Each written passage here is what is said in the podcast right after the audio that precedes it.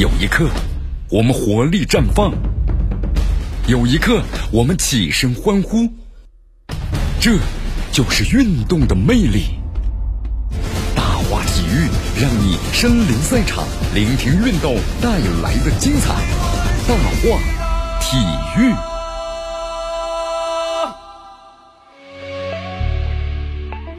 这里是大话体育，我是江南区锁定 FM 九十六点七绵阳广播电视台新闻广播，继续关注我们的节目。呃，咱们中国国家队啊，男足啊，就是在今天的话呢，凌晨，然后呢，乘这个卡塔尔，就昨天晚上啊，今天凌晨的时候呢，乘坐卡塔尔航空公司的包机啊，就启程的离开了上海，飞往了这个卡塔尔的多哈，我们要参加呀，在那里马上就要举行的卡塔尔世界杯预选赛亚洲区十二强赛的前两轮的比赛。那么对于咱们中国队而言的话呢，除了积极备战之外啊，我们说防疫防暑呀，都是全队呢西征的主要工作。你看，目前来看，咱们中国队抵达多哈之后呢，大概率要进驻呢当地的这个万豪酒店啊。至于训练怎么安排吧，咱们球队会根据呢训练场地，比如说有没有空调设备而定，你不能太热了，人容易虚脱的。那么中国队最近几天呢，我们说在上海训练，为十二强赛做准备。中国足协工作组呀，也在加紧落实，就是咱们国足的十二强赛的各项场外啊、场内的这么保障工作。目前中国男足代表团呢，全体的成员已经接到了，就是在今天凌晨呢飞赴多哈的这个安排。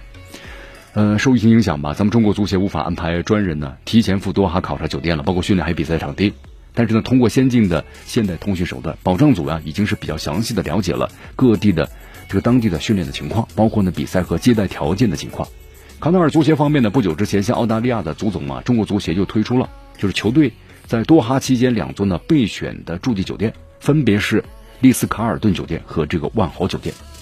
因为这个亚足联还有卡塔尔足协啊，此前呢没有承诺给这个赴。就多哈参加十二强赛的球队呢，就安排这个单独的酒店，所以咱们中国足协可能会考虑有个防疫的需要吧，为国足选定酒店的问题上呢，非常的谨慎。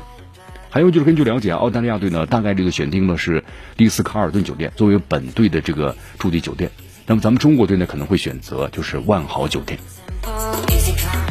还有就是咱们中国队啊进驻这个位于多哈的驻地酒店之后呢，该酒店那么是不是会同期接待其他的这个旅客？那么，如果要是从其他国家来，因为我们说在这个抗，呃，疫情防控方面就很大的这个还一个问题，所以目前呢还没有一个明确的说法。同样从这个防疫的角度出发啊，咱们中国足协呢当然也希望就是国足代表团能够呢独处在一家酒店，这样是最好的。当然，按照卡塔尔足协呢上周给咱们的中国足协发来的竞赛防疫要求啊，各队抵达多哈之后呢，啊，包括赛后离境，全程都要处于啊气泡式的防疫的。就这个闭环之中，除了这个防疫之外呢，我们说防暑，那现在是中国队要抵达多哈之后的重要工作了。数据显示，多哈现在这个气温呢很高，室外的话一般都四十几度，地表温度就更高了。虽然咱们十二强赛啊，首轮咱们客战呢要这个啊澳大利亚队，然后次轮战这个日本队，我们说都安排在呢有这个空调设备的，就是哈利法国际体育场啊，但是呢。因为这个，恰恰因为啊，使用空调球场的费用的成本很高。那么卡塔尔足协方面呢，能不能愿意同意参赛各国在这个空调球场之内呢？就是日常训练，你训练的时候也要开空调啊。那么这就存在一个问题。还有就要注意的是啊，这个亚足联的卡塔尔足协啊，也为呢中澳两队啊初步安排的就是每天室外场地训练的时间呢是当地下午的四点。那么如果这个安排呢不开空调，那你这个球队去训练的话，四点钟下午。也够热的了啊，是种煎熬呀。好，到现在为止的话，简单说一下啊，咱们亚足联呢，还有这个卡塔尔足协呢，还没有确定的，就是官方发布九月二号咱们中国和澳大利亚队的比赛的具体开球的时间。不过呢，从这个安排来看呀，比赛呢被安排在当地时间下午的四点钟左右，开球的可能性呢相对来说是比较大的。你看这次呀，在这个最后的时刻呢，咱们国足官方宣布就是征调了王上元参加本期的集训。我们说这是隔了五个多月之后啊，王上元再次入选国家队了。你看，结束了中超这个阶段比赛之后呢，王上元和大多数球员一样，回到家里呢陪陪家人，封闭了一个多月的时间。我们说打着中超联赛啊，高强度、高频率嘛，所以都需要一个假期休息一下。休息了十来天呢，八月二十三号这一天，突然接到了国家队的征召，在这个上午时分呢，抵达了上海，风尘仆仆的进入到国家队的下榻的酒店。你看王少元后来接受采访时说了嘛，确实感到呢，这个还是蛮突然的啊，第一时间感到特别激动，啊，他说自己想到的是，只要国家队需要我，无论何时何地征调我过去呢，我都会毫不犹豫。因为作为一名球员呢，没有比进入国家队更值得呢自豪的事情了。我们说此前没有征战过四十强赛啊，这次直接入选了备战十二强赛的集训，对他本人来说呢，有了完全不一样的使命感。因为这次备战，我们说直接关系到咱们男足呀，冲击二零二二年卡塔尔世界杯的决赛圈。你看这个王上源的话呢，是一名九零后的球员，现在职业时期啊正属于成熟期。那么杀入世界杯决赛圈之后的话呢，就他们这一代球员的梦想，也是我们说了几代球迷的梦想啊。同时呢，还有个消息啊，就是本次呢这个补招进国家队的郑铮啊离开球队了。呃，另外此前有报道说啊，郑铮这次临时呢被抽调进国足啊，当时呢他的外公刚好去世啊，外公外婆去世，当时是强忍呢巨大的这个悲痛，顶住压力才来到国家队的。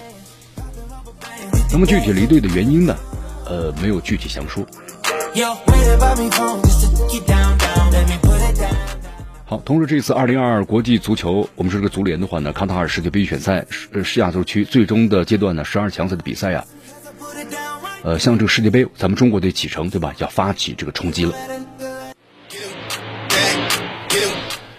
好，继续回到江南的为大家所带来的大话体育啊，我们继续关注一下这个国足。我们说，在国足呢，你看这次出征之前呢，也有这个商业公司，那么就说和这个国足进行签约，就是为中国队呢进行赞助。啊，这确实是件好事啊！我们说了，因为咱们国足的话呢，毕竟也有这个商业性的比赛嘛，那么有这个赞助的话呢，在球队各个方面，我们说都有很有这个保障力啊。